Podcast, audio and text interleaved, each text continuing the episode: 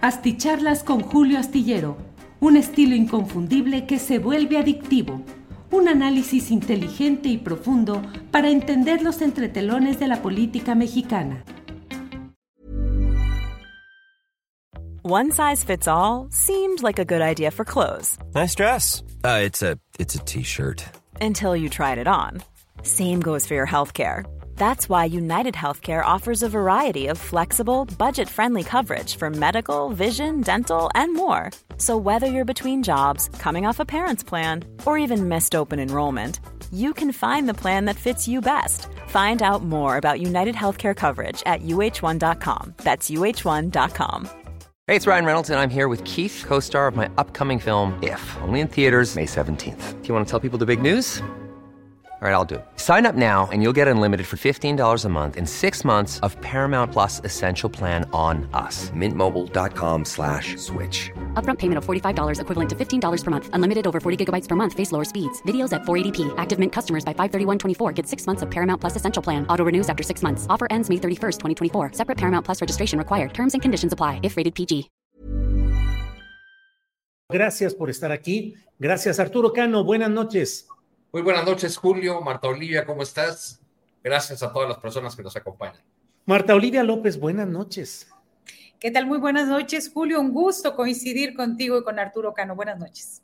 Muchas gracias. Hoy estamos de plácemes porque en esta videocharla astillada tenemos uh, la presencia y la participación de dos respetados compañeros periodistas, colaboradores asiduos de las mesas de periodismo que tenemos en Astillero Informa, pero que ahora eh, están asomándose a estas videocharlas astilladas, eh, pues diría yo, enriquecidas o recargadas con nuevas propuestas. Y bueno, vamos a tener hoy mucha actividad. Vamos a entrevistar en unos minutos más a Clara Brugada, la todavía alcaldesa de Iztapalapa, que está por eh, solicitar licencia para buscar la candidatura al gobierno de la Ciudad de México y tendremos entrevistas también con los promotores de la candidatura de ultraderecha de Eduardo Verástegui, como en otras ocasiones lo hemos venido planteando por aquí. Pero antes de que, eh, mientras llega la conexión con Clara Brugada, Marta Olivia López, ¿cómo vas viendo lo que va sucediendo en el terreno del jaloneo electoral Morena, eh, Claudia Sheinbaum, Marcelo Ebrard? Marta Olivia.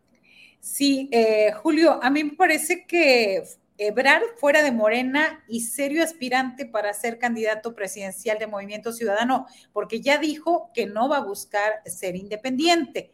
Me parece que este es el fin de una era, esta alianza política en la que Marcelo Ebrard sale perdiendo porque no creo que le alcancen los votos para ser presidente. Creo que alcanzaría tal vez un eh, honroso tercer lugar sin embargo, pues él decide jugársela hasta el final con su proyecto, pero creo que se equivoca. Podría tener más influencia como coordinador de los diputados federales de Morena, como coordinador de los senadores e incluso en algún cargo en el hipotético gobierno de Sheinbaum. Y bueno, Xochitl Gálvez lo dejó muy claro desde su discurso el pasado domingo en el Ángel de la Independencia. Para ella se acabaron las ideologías y busca ganar haya sido como haya sido. Es decir, va a sumar a todo aquel perfil político quien decida no apoyar la candidatura de Sheinbaum. Como dicen en política, si se trata de comer sapos, la senadora del PAN está lista para servirse cuantas veces sea necesario. Así que creo que si bien suena a buena estrategia el sumar políticos de todos los partidos que no apoyen a Morena y aliados, a la larga eso le va a cobrar factura a la oposición, específicamente a su candidata, porque no se define, quiere quedar, o sea, quiere quedar bien con propios extraños y eso puede alejar a un sector considerable del voto duro de la derecha. Y bueno, en este sentido, me parece también que la candidatura de Eduardo Verástegui viene, viene a dividir a la derecha, a dividir el voto de la derecha, una derecha que, eh, eh, digamos, él representa la ultraderecha, pero dividiría a la derecha porque eh, gente que está molesta con Morena y gente que está molesta porque ha sentido al PAN bastante tibio en sus posicionamientos, como que le entra, como que no le entra. Entonces me parece que vendría a dividir al voto de la derecha, creo. Bien, Marta Olivia, gracias. Arturo Cano, tu primera lectura de lo que está sucediendo, o déjame ver, porque eh, ya tenemos Arturo, ¿por qué nos haces, no nos haces favor de presentar a nuestra invitada, que es la alcaldesa Clara Brugada, y por favor ayúdanos a conducir esta sesión de preguntas y respuestas que tendremos con eh, Clara Brugada. Arturo, por favor. ¿Cómo no? Bien. Buenas, buenas noches, Clara, ¿cómo estás? Hola, hola. Aquí estamos para servirles. Buenas noches a todos. Bueno, ¿ya testiguaste eh, la entrega del bastón de mando? Ya. estamos, estamos en eso. Bueno, Clara, a ver, eh, eh, Clara Brugada es una política con mucho tiempo en el, en el, escenario, que comenzó su carrera en San Miguel de Otongo, siempre vinculada a las, a las colonias populares, al movimiento urbano popular, dirigente de la Unión Popular Revolucionaria Emiliano Zapata, eh, militante de la causa, diría yo, del, del, feminismo popular, no sé si te parezca definirlo así. Me parece muy bien. Eh, Clara, eh, y gobernada, has gobernado esa demarcación ya bastante tiempo, esta es la, la este, tercera. tercera vuelta ¿no? que llevas en, en Iztapalapa y has recibido muy buenos comentarios en los últimos en los últimos tiempos de eh, periodistas nacionales e internacionales que se han ido a dar una vuelta por allá y han dicho que has logrado cambiar el rostro de, de esa demarcación de, de, Iztapalapa. ¿Por qué, ¿Por qué lanzarte de candidata, eh, Clara? Bueno, pues yo considero que esta gran ciudad de México debe continuar siendo una ciudad de derechos y de libertades. Como bien decían, eh, como bien decías, eh, llevamos mucho tiempo eh, luchando y transformando esta ciudad.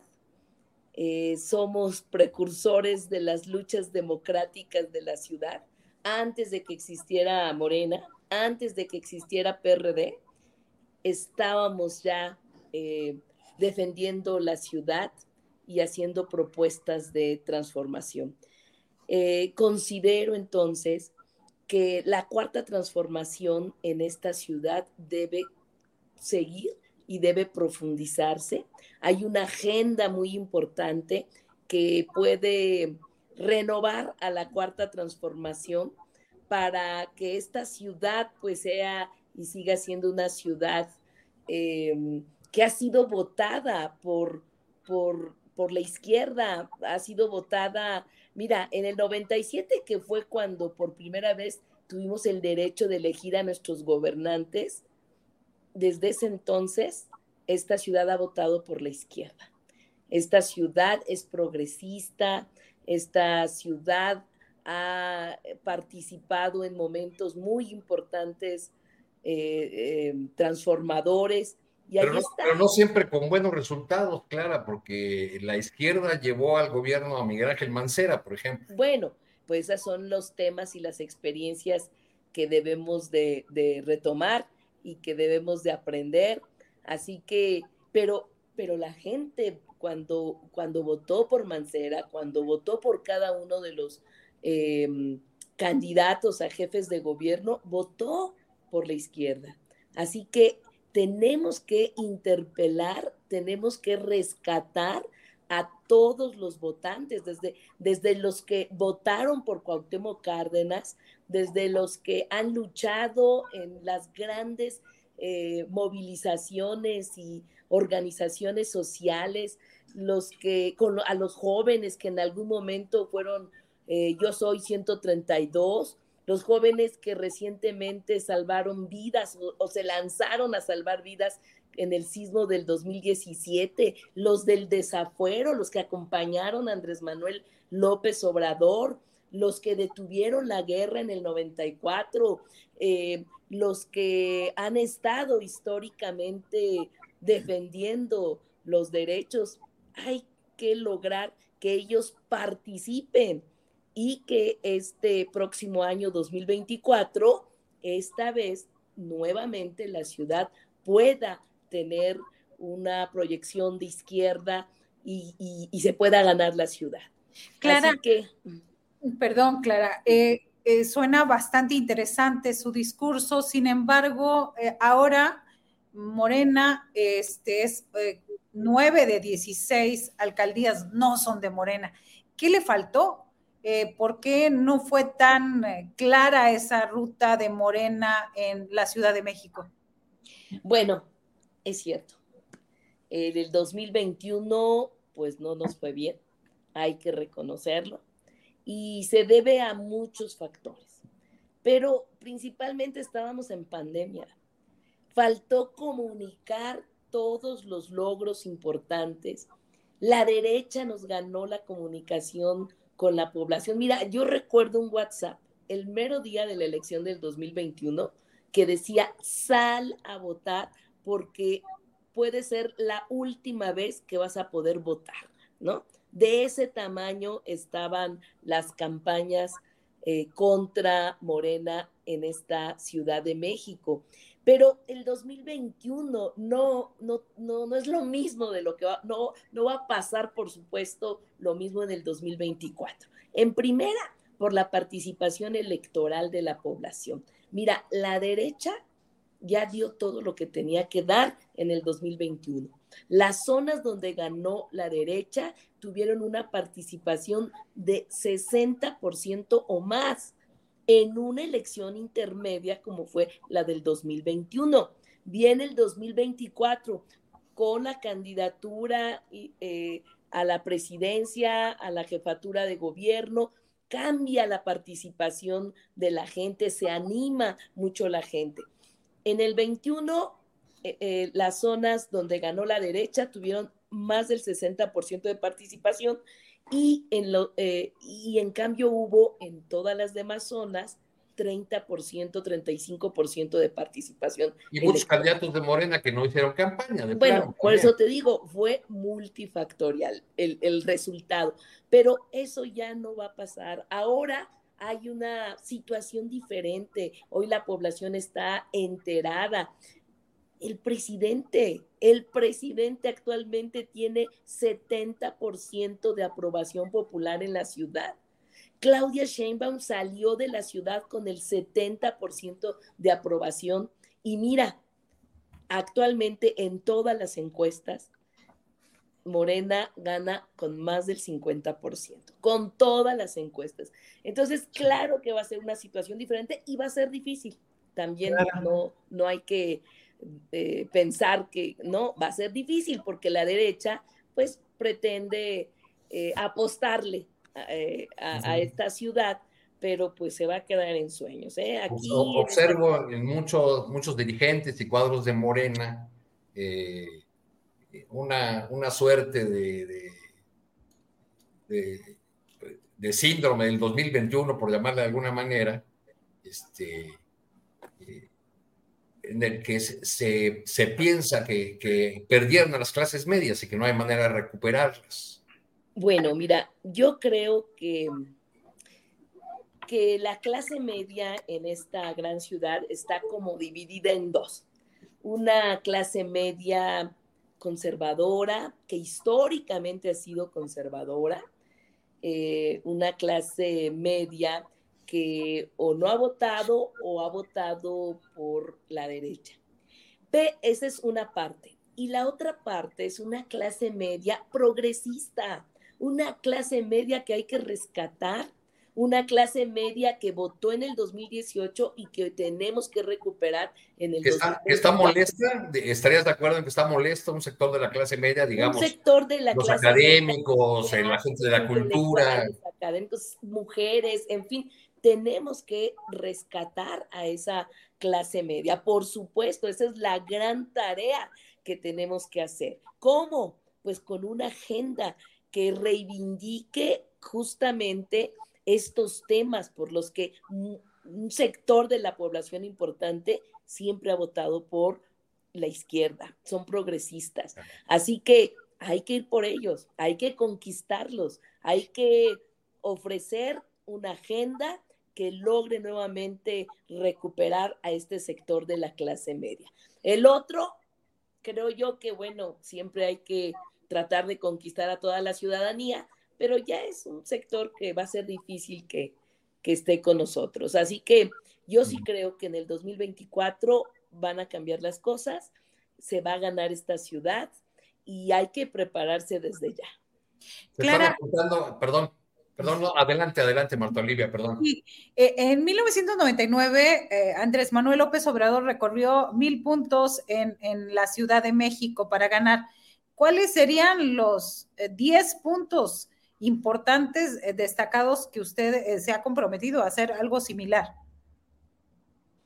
Bueno, sí, yo creo que hay que salir a territorio, hay que hablar con la gente, hay que eh, recoger los sentimientos de, la población de la Ciudad de México y eh, es a lo que nos vamos a abocar después de que yo salga de la alcaldía, que va a ser a partir del 16 de septiembre, ya la próxima semana.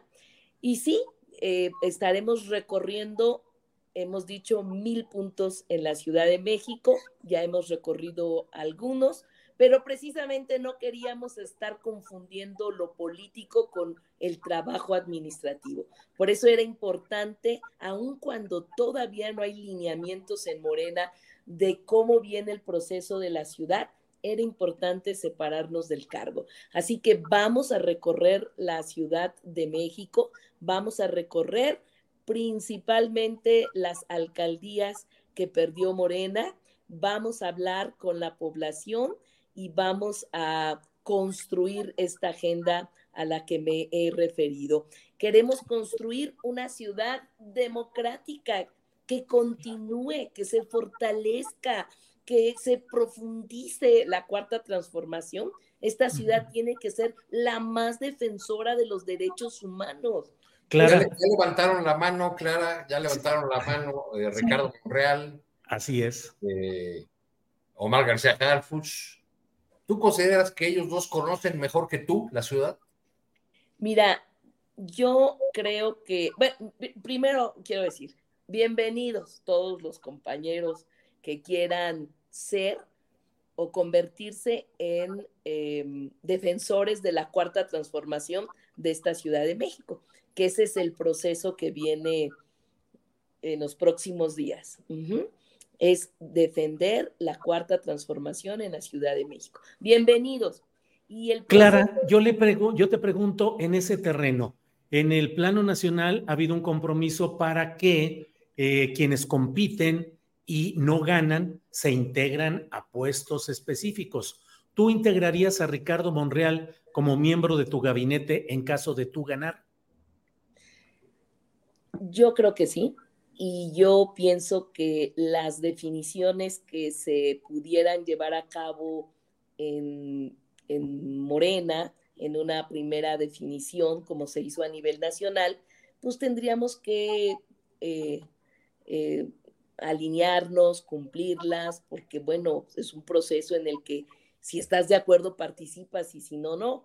Y yo pienso que eh, en estos momentos aquí en la Ciudad de México, pues tenemos que incluir a todas las fuerzas, actores eh, de la ciudad que simpatizan, que quieren, que están en Morena y adelante. ¿Cuál es tu juicio respecto a la acción y el trabajo de García Harfuch? a quien se relaciona con los asuntos relacionados con Ayotzinapa y un policía de una historia pues muy complicada. ¿Tú valoras positivamente el trabajo de García Harfuch y lo incorporarías eventualmente a tu gobierno si hubiera condiciones? Mira, yo respeto al secretario Omar García Harfuch, ha jugado un papel importante en esta ciudad para disminuir eh, la, la incidencia delictiva. Creo que él jugaría un papel importante a nivel nacional, eh, allí al lado de, la compañera Claudia, que estamos seguros que avanzará eh, en esa perspectiva de gobernar a nivel nacional. Creo que él puede jugar un papel importante allí. Si él eh, primero tiene que tomar la decisión de decidir participar en la Ciudad de México para ser parte de este proceso de defensores de la cuarta transformación en la ciudad, adelante. O sea, no podemos eh, detener ni evitar, eh, seguramente tenemos que esperar a los lineamientos y adelante. Arturo, Marta.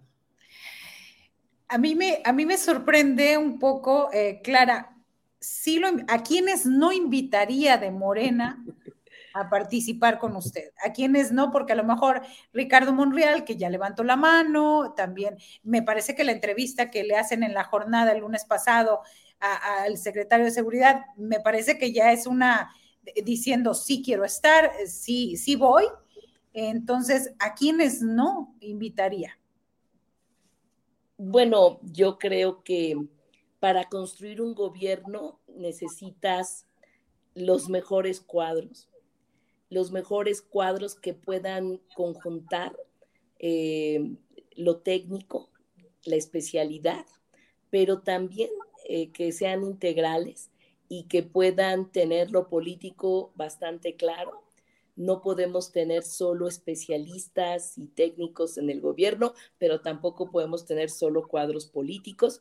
Entonces, vamos a construir un gabinete que pueda conjuntar a personas con estas características, que hay pocas, pero que existen. Así que eso es por un lado, como que esa es una definición importante. No puede ser un gabinete solo de, especialistas ni tampoco solo de cuadros políticos.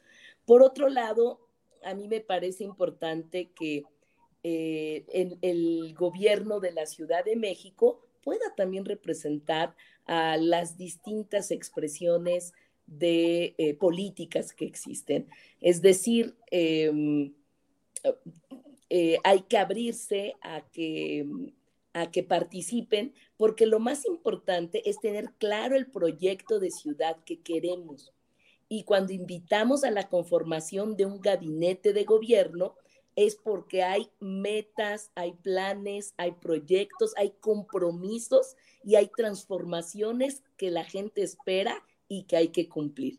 Entonces, desde mi punto de vista, tiene que ser un gabinete amplio que pueda representar a, la sociedad desde la izquierda, por supuesto, eh, con las distintas visiones, con las distintas maneras de pensar, pero que pueda sentirse representada la gran mayoría eh, de la población que vota por Morena.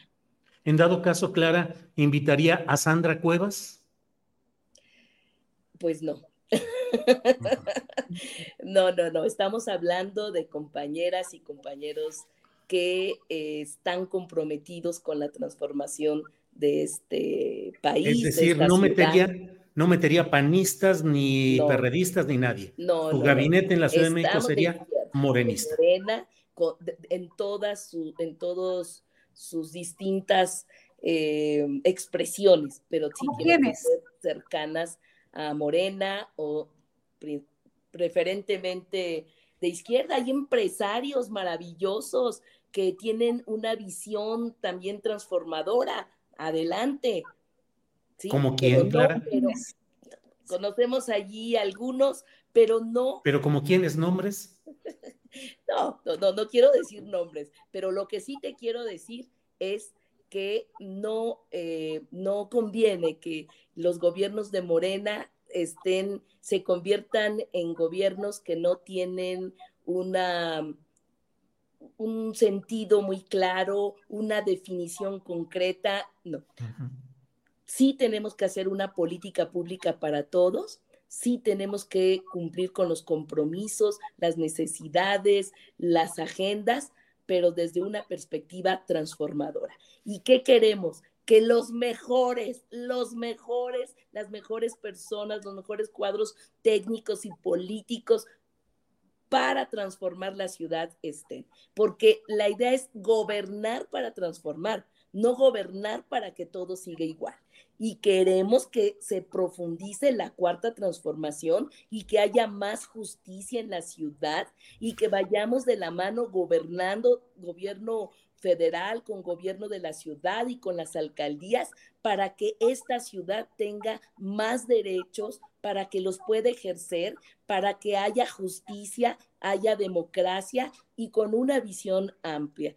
No se trata, tampoco quiero decir que, que, se va a tratar de un gobierno que, que va a excluir la participación de todos los sectores, no. Cuando se es gobierno, se gobierna para todos. Bien. Es decir, perdón, perdón, es decir, que eso que usted está planteando no lo ha hecho Morena y por eso los números son este, bastante reñidos ahí. No, no, no. Yo estoy, me preguntaron cómo veía yo la construcción de un gabinete, estoy respondiendo desde lo que yo pienso. Eh, a mí me parece que esta ciudad ha tenido muchísimas transformaciones. Esta ciudad ha caminado por la izquierda en estos cinco años. Estamos muy contentos del trabajo que ha hecho Claudia Sheinbaum en la ciudad. Claro, falta profundizar y hacer más cosas. Por eso yo digo, es profundizar la cuarta transformación. No quiero decir que se va a partir de cero, por supuesto que no. Hoy la gente tiene eh, eh, derechos, tiene programas, eh, la ciudad ha ganado muchísimos premios, pero sobre todo ha logrado cambiar. Te pongo un ejemplo de movilidad. El mejor transporte del mundo, que es un cablebús, que es sustentable, está en las zonas donde más se necesitan. y también muchos problemas del metro. también muchos problemas terribles. Eh, invierte más en transporte, invierte más tiempo. Y el metro, también tenemos que decirlo. Un desorden. Acabar, con, con, muchas mentiras que se ha dicho. Y el metro es nuestra es la columna vertebral del el transporte y de la movilidad de los capitalinos. Pero muy abandonado, con muchos accidentes. Bueno, tenemos que profundizar en aportar el mayor recurso cada vez más y más. Mira, se está renovando la línea 1, renovando prácticamente. Entonces, hay que seguir invirtiendo en la gran columna vertebral de el metro.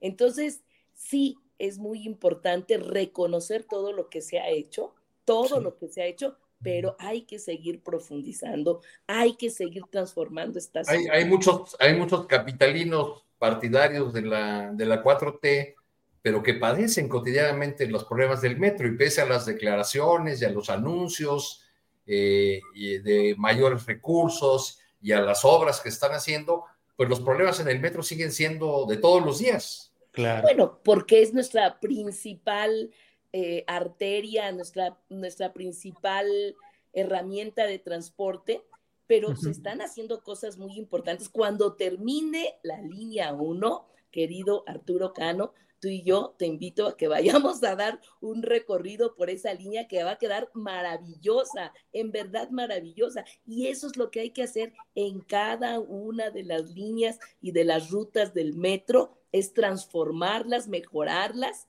para garantizar que este gran transporte, maravilloso transporte que es el metro, pueda seguir siendo el mejor de, pues de, la mejor vía de comunicación, la mejor medio de, de, movilidad de esta gran ciudad.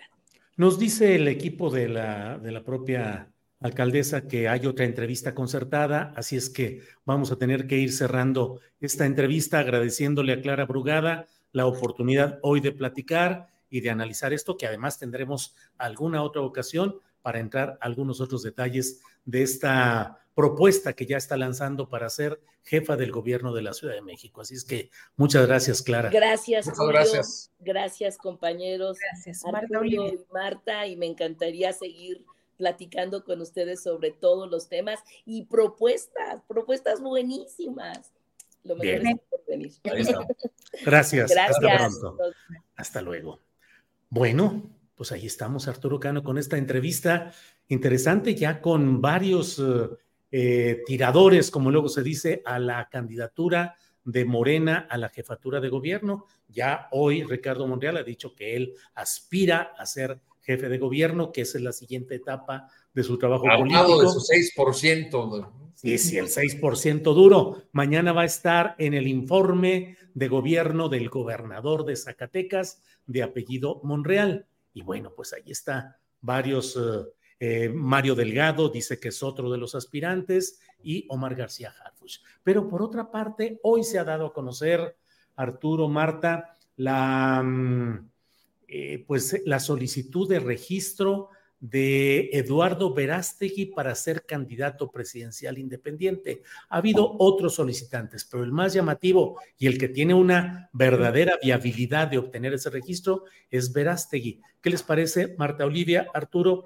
si pasamos con nuestros invitados, Juan Iván Peña y Raúl Tortolero, con quienes hemos hablado originalmente en varias ocasiones acerca de todo esto que va sucediendo?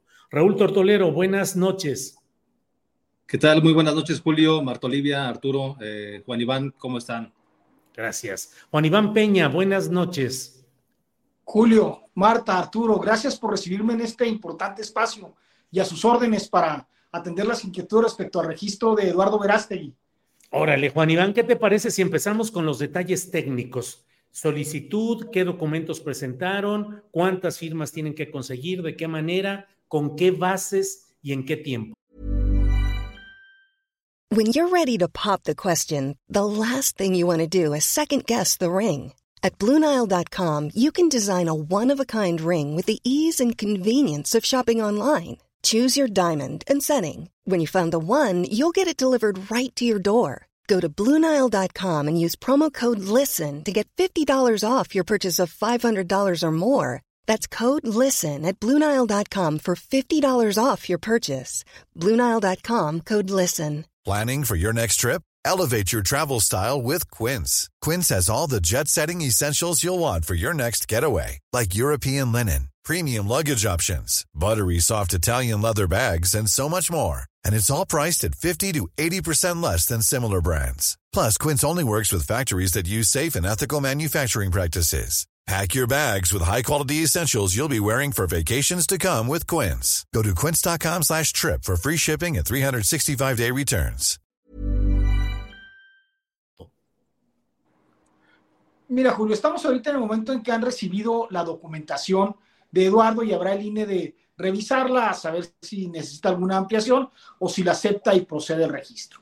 Pasando este tiempo, que no es mayor a una semana, hemos convocado ya a todos nuestros cuadros, dirigentes y bases en el país a una gran reunión de evaluación en la que habremos de garantizar que en las 200 ciudades donde hemos sembrado las unidades de acción podamos hacer un levantamiento de distintos grados. La aplicación ahora para independientes tiene la ventaja de que puedes bajarla en tu teléfono y autoafiliarte a la causa de Eduardo. Estos serán alrededor de 200, 250 mil personas y el resto será pues a través de brigadas de campo diseminadas, muchas de ellas en zonas donde hay cobertura de Internet y podremos usar la aplicación y otras donde habrá necesidad de hacerlo físicamente. Calculamos pues que estaremos en tiempo, como lo marca la ley, con 1.700.000 levantamientos para garantizar que el INE pueda eh, dar por buenos los 966.000 o digamos el millón que necesita para que Eduardo pueda ser candidato, Julio. Gracias, Juan Iván. Raúl Tortolero, hemos hablado abundantemente acerca de cuáles son las propuestas, las ideas de la nueva derecha, de la batalla cultural, pero ya que arranca esta eh, pues, eh, solicitud de firmas para validar una candidatura presidencial independiente de Eduardo Verástegui, te ruego que nos digas concretamente cuáles son las propuestas que hay. Vi algunas eh, publicaciones en Internet que decían Dios, patria y familia con la fotografía de Verástegui. ¿Cuáles son las propuestas exactas, Raúl? Bueno, sí está usando esas tres palabras, que son tres palabras que se han usado de forma tradicional. Y bueno, de entrada hay que decir que la llegada de Verástegui al registro representa pues el inicio del fin de las mafias de los partidos, porque realmente está agotado que los partidos sigan haciendo lo que quieran de forma impune y la gente está muy agotada, muy cansada de esto. Entonces ahora la gente está pensando sobre todo en apoyar a candidatos independientes, no a, no a estructuras eh, pues obesas, eh, eh, burocráticas que chupan muchísimo dinero del presupuesto, sino específicamente apoyar a una persona.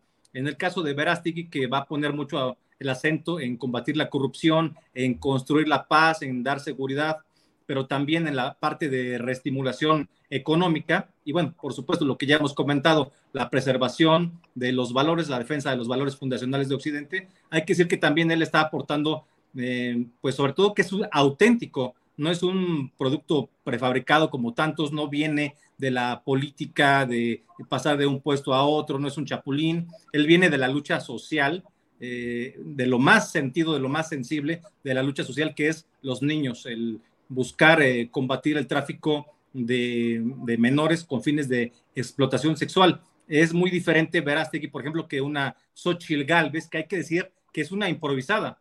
Esa señora hace unos cuantos meses tenía como proyecto, entre comillas, eh, pues eh, gobernar en la Ciudad de México. Quería ser jefa de gobierno y resulta que ahora ya va a la presidencia de la República. Esto demuestra que la oposición es totalmente fake. Es una oposición que no se preocupó en tres, cuatro años, cinco años, diez años, pero ya digamos en tres años, los últimos tres, en preparar realmente quién iba a ser su candidato a la presidencia. No se supieron poner de acuerdo, todo lo hacen sobre las rodillas y por eso tenemos a una señora que se dedica a hacer chistes, a cruzar los deditos y a hacernos reír.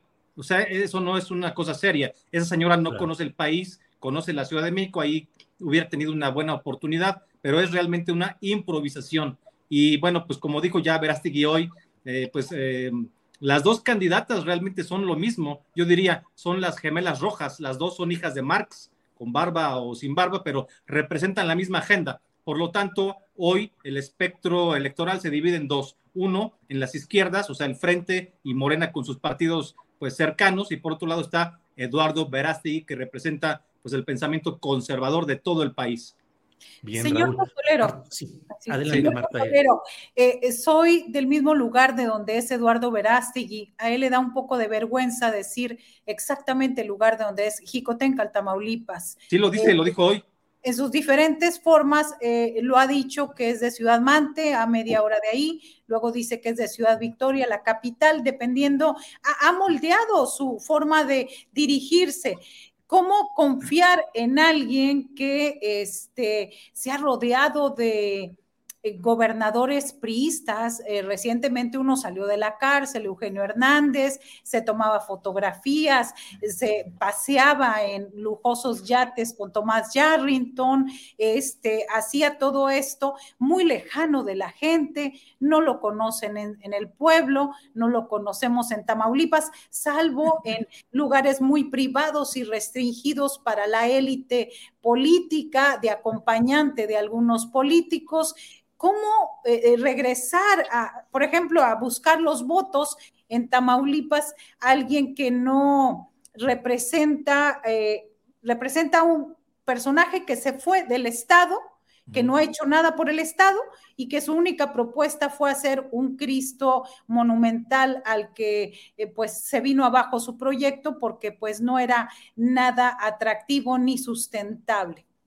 Bueno, yo creo que con todo respeto tienes una apreciación totalmente sesgada. Hoy mismo dijo que él venía de, de, esa, de ese pueblo de Jicotencatl y, de, y que, de Ciudad de Jicotencatl y que está cerca de Ciudad Mante, donde, donde él creció y estudió, así respectivamente, y después pues se fue a hacer estudios a la Ciudad de México, a trabajar y ha trabajado también en, en Estados Unidos y en otros países. Y además hay que decir que sí está haciendo mucho por, no solamente por, por Tamaulipas, sino pues por todos los niños de todo el país e inclusive pues de toda, de toda América, porque el combate que ha tenido, que es a lo que se ha dedicado, lo que ha centrado su atención, sus esfuerzos, es el combate contra el tráfico de menores. No es algo, no es algo pequeño, no es una cuestión cualquiera. Lo hace por todos los niños de todo el país y ha sido recibido por presidentes, por líderes de, de todos los eh, de todos los países prácticamente de, de América y esto pues no lo hace ni López Obrador. La verdad es que yo no veo que nadie del gobierno federal se preocupe por los niños tanto como y así que eso de decir que, mm, que, no hace nada por la gente, pues es una apreciación muy sesgada, con todo respeto, ¿no? Y bueno, fotos se puede uno tomar con quien uno quiera, ¿no? Reporteo desde Tamaulipas, conozco la zona y conozco su familia y conozco su historia. Entonces, lo de sesgo eh, es respetable lo que dice, pero yo sí trabajo desde acá Y bueno, lo que yo le estoy definiendo es cómo el señor se placea con el poder, no con el pueblo, no con la gente, no con los niños, y ha utilizado esta película pues para decir que está cerca. Y bueno, el tema me parece que no es López Obrador, o, perdón, o me equivoqué. Bueno, yo la cercanía con la gente sí la tiene. con todo respeto. Basta, basta ver yo creo que el tema tampoco es Tamaulipas. Eduardo no dijo que iba a ser gobernador de Tamaulipas, que yo sepa.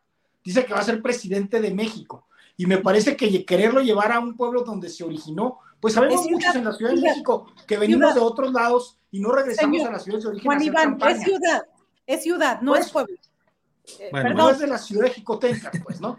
Pues Eduardo Velázquez no, e, es de allá, pero no está haciendo campaña para ser alcalde o gobernador, sino para ser presidente de México. Y me parece que la enorme labor mundial que ha hecho le da las cartas suficientes para hacerlo. Yo creo que quererlo llevar o rearraigar o decir que pertenece a una élite, pues es propio una visión de las izquierdas. Nosotros no estamos en esa visión, no estamos buscando un candidato que vaya y, y bese niños en los, en, los poblados de origen para tratar de legitimar algo que no estamos defendiendo. Yo creo que si partimos de ese eje nos estamos equivocando. Nuestra visión del país no es una visión en la que se le dé dinero a la gente por su voto, se le acarree y se le quiera controlar. No es una visión donde los bancos del bienestar distribuyan dinero para llevar gente a votar. Nuestra visión es una visión que tiene que ver con la clase media, que tiene que ver con la relación México y Estados Unidos, y me parece que las fortalezas de Eduardo están ahí y son perfectamente visibles. La pregunta es qué tanto le sirve a un presidente de México ir a Jicotencat o qué tanto le sirve tener una relación objetiva y personal con el próximo presidente de Estados Unidos. Si ponemos esta balanza, nos vamos a dar cuenta que es un falso debate. Está bien, reconozcamos que Eduardo no ha hecho una gran labor política en Jicotenca, porque no quiere ser alcalde de Jicotenca. ¿eh? Ni en Tamaulipas. Entonces, ¿cómo van a ni en Tamaulipas. ¿Cómo van a ser gobernador Pero ¿por qué tendría que preferir este, hacer campaña en Tamaulipas? No, no, entiendo por qué. En cualquier de los estados. Hay una cantidad de votos que tienen que llevar. Hay pero una no, pero no tiene otro razonamiento de fondo. No, lo no tiene por qué ir a Tamaulipas. No tiene, no tiene por qué, no tiene por qué especializarse en Tamaulipas, no tiene por qué necesariamente buscar votos en Tamaulipas porque él dejó, ah, es de ahí y lo reconoce todo, hoy lo reconoció, pero no se ha olvidado de la gente. Pero el INE... es de San Luis iba poco, yo soy de Chihuahua y voy poco, pues eso que Dejan hablar Arturo Cano. Podemos ser presidente de México. Arturo, Arturo Cano, por favor. en, la, en la cumbre conservadora del año pasado, en noviembre, eh, eh, Eduardo Verástegui, eh, en su discurso, dijo que el presidente López Obrador era racista, clasista, fascista y una eh, serie de, adjetivos más. Pero en esa misma pieza oratoria habló de que su objetivo, su, su blanco era acabar con lo que muchos de ustedes llaman la derechita cobarde. Eh, para esta contienda de 2024, ¿cuál es el target, el objetivo, el, el referente que tienen para diferenciarse y pedir el voto ciudadano, la derechita cobarde o el socialista López Obrador, como en esa conferencia lo llamó Trump en un eh, videomensaje. Bueno, yo pienso que... Adelante, Raúl. Adelante, Raúl, por favor.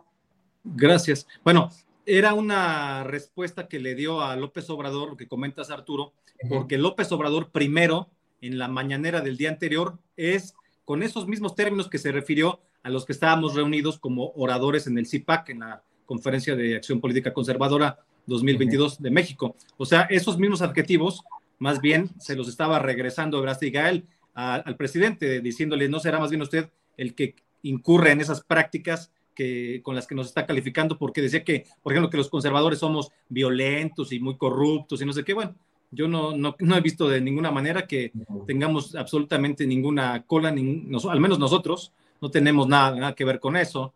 Entonces yo creo que pues ahí eran acusaciones en falso de López Obrador y simplemente se le estaba regresando la cortesía de los calificativos que, con los que nos quiso honrar.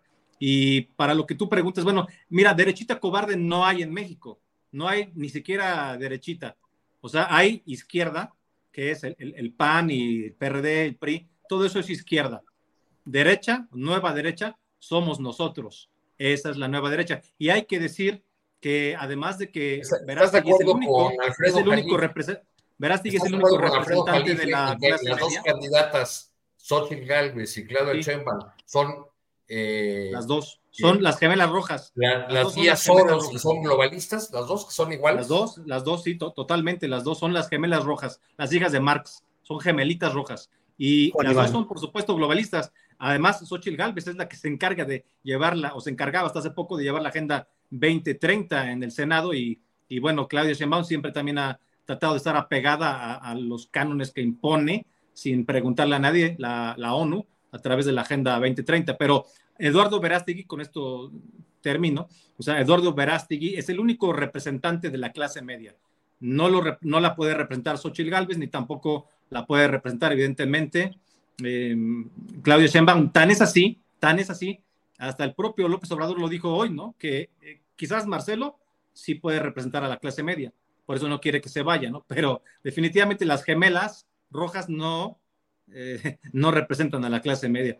Pero también queremos construir una derecha popular, hay que decirlo. La nueva derecha. ¿Están de acuerdo con, derecha, ya de acuerdo con mi ley en que el Papa Francisco es representante del maligno en la tierra?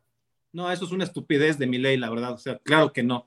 Claro que no. Nosotros respetamos al Papa, somos católicos, representamos al Papa. Puede ser que no estemos de acuerdo con él en algunas cosas. Por ejemplo, en que haya recibido a Petro como candidato, ya siendo candidato Petro, en el Vaticano. Eso pues ponía en desventaja a los otros candidatos. Eso no nos gustó y que se haya saludado con Evo Morales, en fin, varias cosas que se haya tardado tanto en, en, opinar sobre lo que está sucediendo en Nicaragua, la gran persecución de, pues, de la izquierda de Daniel Ortega contra la Iglesia Católica. Pero eh, por, lo demás, pues no, no, no, hay ningún yo no quiero entrar, Perdón, Raúl, yo no quiero entrar en ese debate que nos están imponiendo. La verdad de las cosas es que el país está destrozado el narcotráfico allá en tu tierra, en Tamaulipas, lo controla todo. La carretera, el derecho de piso, lo que comes. Se dice que hay un gobernador y se dice que hay una autoridad, pero hay que pedirle permiso al señor del pueblo para hacer un evento en Jicotencac, con toda seguridad. Estamos en un país que ha roto los... ¿Sabe que, Permíteme, que estoy hablando. Estamos en un país que ha roto los seguir? Permítame, porque estoy hablando. Marta, deja hablo yo primero y luego tú. Perdóname, pero por, como Tamaulipeca, ¿sabes que el cacique del pueblo es Verástegui? y son la familia Verástegui que tiene hundido a toda la zona desde hace 30 años. ¿Sí lo sabías? Perdón por la, la, verdad no lo sabía, pero sé que el narcotráfico controla el Estado. El narco Entonces, volviendo al punto, estamos en un país donde el narcotráfico lo controla todo, no los Verástegui, el narcotráfico. y estamos en una sociedad donde, Marta, ¿me permites hablar? Y estamos en una sociedad en la que lo que se requiere es equilibrar el modelo de Estado. Un modelo de Estado que no pasa por católicos y protestantes, pasa por una nueva economía, pasa por una oligarquía de partidos que representan el PRI, el PAN y el PRD, que están destruyéndose y autodestruyendo al país. Ay, se fue. Llevan a Xochitl Gálvez como una candidata eh, que representa los intereses más bajos de la corrupción y a un Morena que si bien tiene una representación social legítima, una representación social amplia, ha olvidado a la clase media ya ha olvidado que no hay que darle dinero a los pobres para que voten, sino generar riqueza para que la gente tenga libertad. Y eso es lo que nosotros estamos defendiendo. Nosotros estamos defendiendo una agenda religiosa. Miren nuestra posición el tema del Papa, con todo respeto. Estamos diciendo que México no funciona y no funciona por culpa de los partidos. Y la 4T ha hecho algunas cosas útiles y otras demasiado sesgadas para rescatar al país. Y creo que Verástegui se planta como una alternativa real para decirle a los Estados Unidos, somos sus aliados y queremos integrarlos. Para decirle al narcotráfico, hoy se acabó. Va a haber ley y orden. Y vamos a aplicar la ley y orden con contundencia y vamos a tener que tomar decisiones profundas para que esto se acabe. Y Verástegui representa la única alternativa que va a enfrentar el narcotráfico que controla el país. Y también somos la única posibilidad de la clase media de decir que va a haber crédito productivo y fácil para que los bancos internacionales ya no medren más y las oligarquías empresariales dueñas de todo en este país, den espacio a los pequeños negocios. Eso claro. es claro. Juan Iván, te escucho decir que no es una discusión sobre una agenda religiosa, pero la agenda hoy que ha sido colocada es Dios, patria y familia, por un lado. Por otro, el candidato funda su actividad diaria en el rezo del rosario y el grito del cristerismo de Viva Cristo Rey. ¿Cómo no va a haber una agenda religiosa ahí, Juan Iván?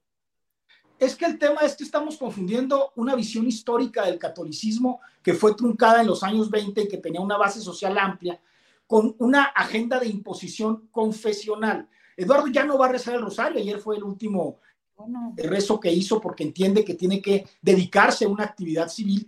Y lo cierto es que lo van a notar en la campaña, va a haber una, una recepción de todas las posibilidades de, de todos los credos para la suma y nosotros estamos aquí para salvar a México. Sí somos católicos, muchos de nosotros, hay muchos que son protestantes, sí tenemos una visión que tiene que ver con valores occidentales, pero el tema de las elecciones es sumar, Julio. El tema de las elecciones es decir la verdad. Hay que señalar a los ochitlecas, a Claudio X González, a los grandes corporativos que quieren imponer una candidata para lastimar a la izquierda, y hay que señalar los graves errores de la izquierda que están impidiendo que haya un desarrollo profundo del país. Nuestra voz va a sonar fuerte porque está diciendo la verdad, Julio. Si a mí me dicen que en México no hay un problema de seguridad pública y que estamos en jauja, todos nos reiríamos. Si a mí me dicen que vamos a tener la mejor relación con Donald Trump, yo diría, pues sí, porque el gobierno de la 4T probablemente vuelva a ceder en todo como lo hizo la vez pasada. Decir que sea todo, mover la Guardia Nacional al norte. ¿Y dónde está el pacto? ¿Dónde está el crecimiento? ¿Dónde está el equilibrio? Creo que si vamos a hablar de Estado, hablemos de Estado. Y creo que Eduardo va a funcionar en función de sus asesores y es un hombre abierto a un programa político. Juan Iván, y ustedes que tienen a Donald Trump como su orador principal, como el orador estrella en la cumbre conservadora, ¿no van a ceder en todo ante Trump? Yo creo que cuando, cuando tienes relación con alguien negocias. Es mucho más fácil tener interlocución, porque estamos muy orgullosos de la relación con Trump, como estamos muy orgullosos de la relación con Estados Unidos. Pero la relación con Trump no es una relación de subordinación, es una relación de visión conjunta y de aprovechar que los gringos también nos ayuden a nosotros. Vamos a utilizar esa relación para sacar todo el partido que podamos en el nearshoring, para hacer que México muchas, en el equilibrio. Entre las muchas dudas que tengo sobre su movimiento, tengo la, la siguiente. Eh, plantean como un mal eh, la existencia de una agenda global o globalista, le llaman ustedes. Y sin embargo, lo que proponen para enfrentarla es un movimiento global de conservadores. No, no, no, pero es que es diferente un movimiento internacional a un movimiento globalista. Globalista significa que buscan una ideología que es la progre globalista, la ideología del supremacismo globalista para todos, que buscan una misma moneda, que buscan un, gobierno mundial y esto ya se está dando a través de la ONU, se vio muy claro durante la pandemia, etcétera. Y nosotros no buscamos eso. El movimiento internacional eh, que tiene que ver con Viva México a favor de los niños es simplemente una coordinación entre los liderazgos, entre las instituciones de la sociedad civil y también de los gobiernos de todo Hispanoamérica, bueno, de todo el continente, inclusive más allá del continente, con el único fin de eh, combatir el, tráfico, los pederastas, la pedofilia, el consumo de pornografía infantil, etcétera. Eso es lo que estamos haciendo, pero no promovemos una ideología ni un, ni un programa ni nada como los globalistas. Esto es muy diferente. Sí, Raúl, eh, vamos cerrando ya porque el tiempo se nos va. Ya llevamos una hora aquí de un programa excelente en el cual les agradecemos, Raúl y Juan Iván, que hayan estado con nosotros. Pero Raúl, cierro solamente con esta idea. Bueno, sí, Marta Olivia, si quieres, deja, sí, nomás. ¿Ahorita mismo o después de la pregunta, como tú me digas? Eh, nada más para aclarar una situación para que no se quede por ahí, Julio. Sí, adelante. Sí, yo digo que si no se puede cercano, ser cercano a sus orígenes, ¿cómo alguien puede pretender ser representante de un país? El poder se conquista del micro al macro y él no tiene validez ante lo que debería de ser cercano. Esa es nada más la precisión. Y la otra aclaración, uno de los principales financieros de la película Son of Freedom, Fabián Marta, que promociona y se difunde con Verástegui, pues es eh, el cuya temática es la trata de niños, ha sido arrestado en Estados Unidos por el presunto delito. Ya se aclaró, perdón, aquí estás desinformando, este, perdóname, estás desinformando. No, estoy desinformando. Ya se aclaró, perdóname, te voy a decir, déjame hablar, ya se aclaró que ese señor no cometió ningún delito. Rentó unos cuartos a una señora que tenía unos hijos y eso fue todo el problema. Está libre, está... está y aportó 500 dólares. No, no, y además una cosa, no, no, no es que fuera financiero ni nada. Eh, hubo, hubo, un, una, hubo aportaciones de, de, a poquito en un formato, o sea, lo que se llama crowdfunding, y él puso ahí una cantidad mínima de, dinero, y obviamente los responsables de la película, pues no van a conocer a los seis mil, ocho mil personas eh, que, que pusieron un poquito de dinero, de sus alcancías. Esos son los créditos que salen al final como reconocimiento, pero no hay la obligación de la película de estar investigando uno por uno. Con esos argumentos tan chafas, es que han querido desacreditar a, a Verástegui, pero son, son falsedades son falsedades que además están repitiendo como loros algunos sectores. Qué mal que tú caigas en eso. Ven a Con todo respeto. Ven a Investiga Tamaulipas. bien, yo te voy a Ya pedir que, hablamos de te voy a pedir que investigues bien. Ven a Tamaulipas. Investiga bien, Pero no vamos a ir a Tamaulipas, estamos hablando del Ah, no, no, no, claro, si no viene si su candidato, pues ¿qué les va a interesar a ustedes? Raúl, bien, gracias Marta Olivia, gracias Juan Iván Raúl. Raúl, cerraría yo diciéndote respecto a lo que señala Juan Iván Peña de que no es una agenda religiosa. Tú eres dirigente del ejército cristero internacional. Eres un hombre que practicas también, que rezas el rosario y que tienes una afiliación clara dentro del activismo religioso. Dios, patria y familia es el lema de Eduardo Verástegui. ¿Hay una agenda religiosa, sí o no? Sí, es muy buena pregunta, pero te la voy a contestar así. Lo que hacemos nosotros es política inspirada por Dios, inspirada por nuestras ideas, por nuestras vivencias católicas. No es que queramos imponer una agenda religiosa, no queremos imponerle nuestra religión a nadie. Invitamos a la gente si quieren a, rezar cuando es el lugar, el momento oportuno, pero no hay ninguna imposición, o sea, no hay la obligación. Para votar por Verástegui no tienes que ser ni católico, ni protestante, ni judío, ni, ni, ni, a- ni budista, ni hinduista, ni de ninguna religión, o a ser ateo. O sea, eso no tiene nada que ver. Nosotros sí somos católicos, pero además estamos en nuestro derecho de serlo, pues es un derecho humano, la libertad religiosa, y lo vamos a seguir siendo. Estamos inspirados en, el, en la doctrina social de la Iglesia, en cosas muy positivas como la construcción del bien común, que está muy por encima del individualismo modernista, eh, del egoísmo, etcétera, ¿no? que detentan todos los supremacistas progresistas, ¿no? Pero eh, no hay una imposición. Cuando decimos Dios, patria y familia es simplemente una manifestación de nuestros valores, pero eso no tiene que ver con una imposición religiosa de ninguna manera, ¿no? Bien, pues eh, Arturo, Marta Olivia, creo que más o menos ya le dimos una vueltecita a todo este asunto y seguiremos platicando con eh, eh, quienes representan esta opción de Verástegui como candidato presidencial independiente. Juan Iván, Raúl, muchas gracias por esta ocasión. Al contrario, Julio, gracias Marta, gracias. Gracias Arturo, y que viva Cristo. Rey y Santa María de Guadalupe. Gracias y buenas noches.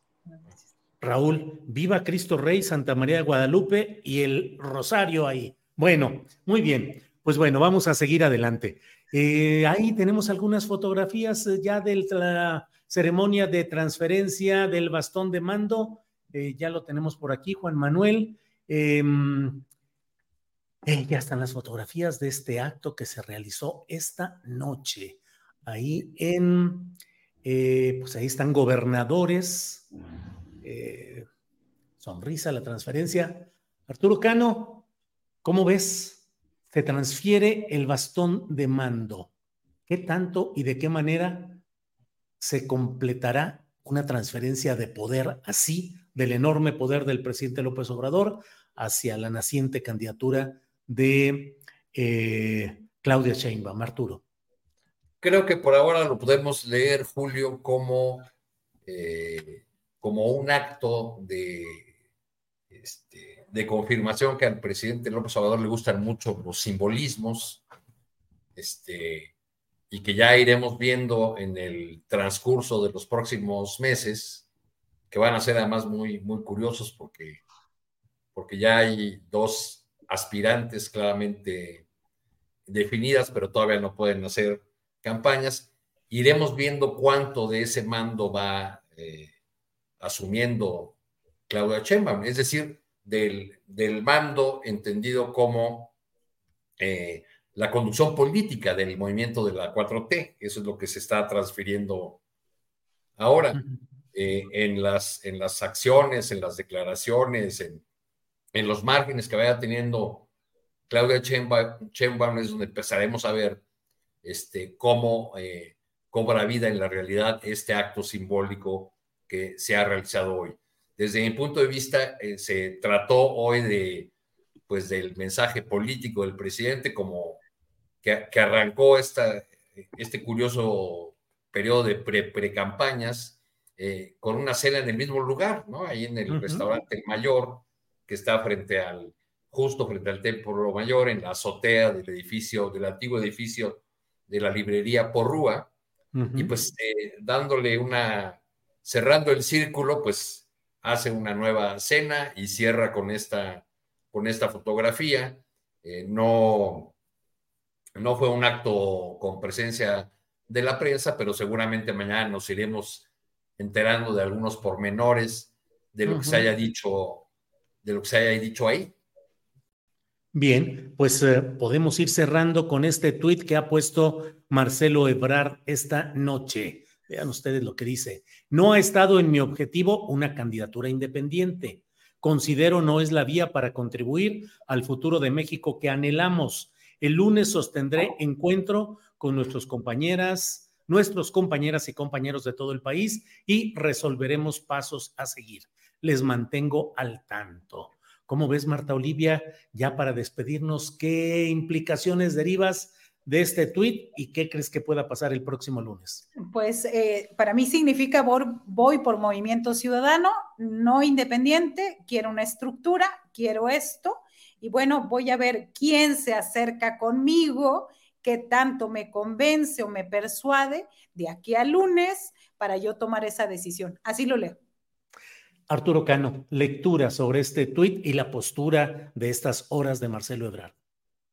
Pues que probablemente has estado dando cuenta, Marcelo, de que, de que no era tan fácil eh, llevar a buen puerto su, su rechazo a, los resultados de la, de la encuesta. A mí me parece que puede tener una lectura hasta de pues ya del carácter de, de Marcelo, porque lo que ha estado diciendo en estos días eh, yo, yo veo muy complicado que, en el movimiento de la 4T, después de los reiterados mensajes que han enviado de aquí lo estamos esperando, la puerta sigue abierta, eh, pues puedan sostener una buena relación con Marcelo, sobre todo después de los obuses que soltó del calibre de son como en los peores tiempos del PRI, ¿no? Ese tipo de obuses. Y en la cadena de entrevistas que estuvo que estuvo dando, pues yo creo que, que siguió bajando escalones, este, Marcelo, o,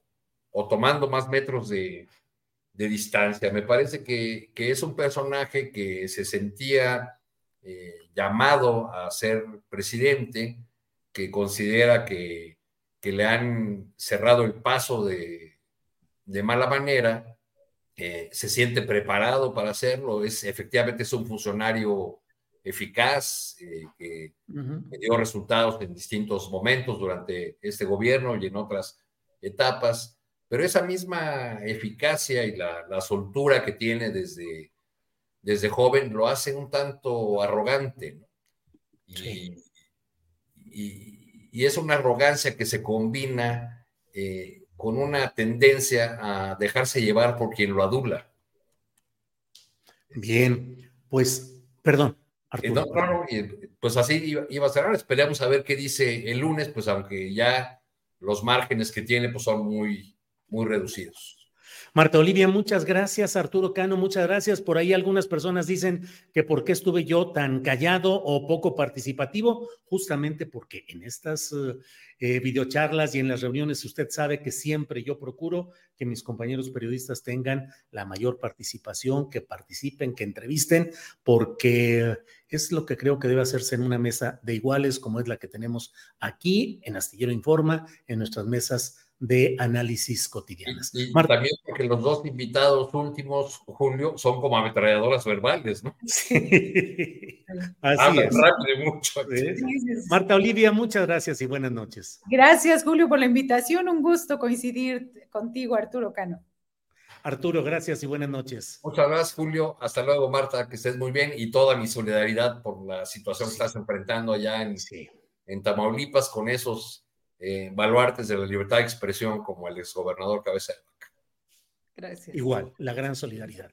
Bien, pues gracias. Nos vemos mañana en Astillero Informa de una a 3 de la tarde. Nos vemos. Gracias por esta noche. Hasta luego.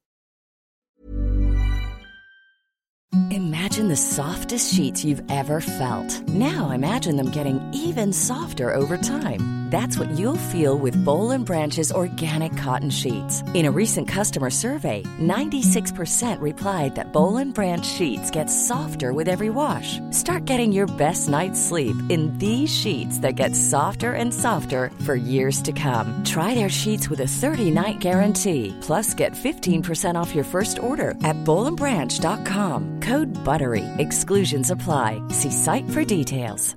En Sherwin Williams somos tu compa, tu pana, tu socio, pero sobre todo somos tu aliado, con más de 6.000 representantes para atenderte en tu idioma y beneficios para contratistas que encontrarás en aliadopro.com. En Sherwin Williams somos el aliado del PRO. Para que te enteres de las nuevas asticharlas, suscríbete y dale follow en Apple, Spotify, Amazon Music, Google o donde sea que escuches podcast. Te invitamos a visitar nuestra página julioastillero.com.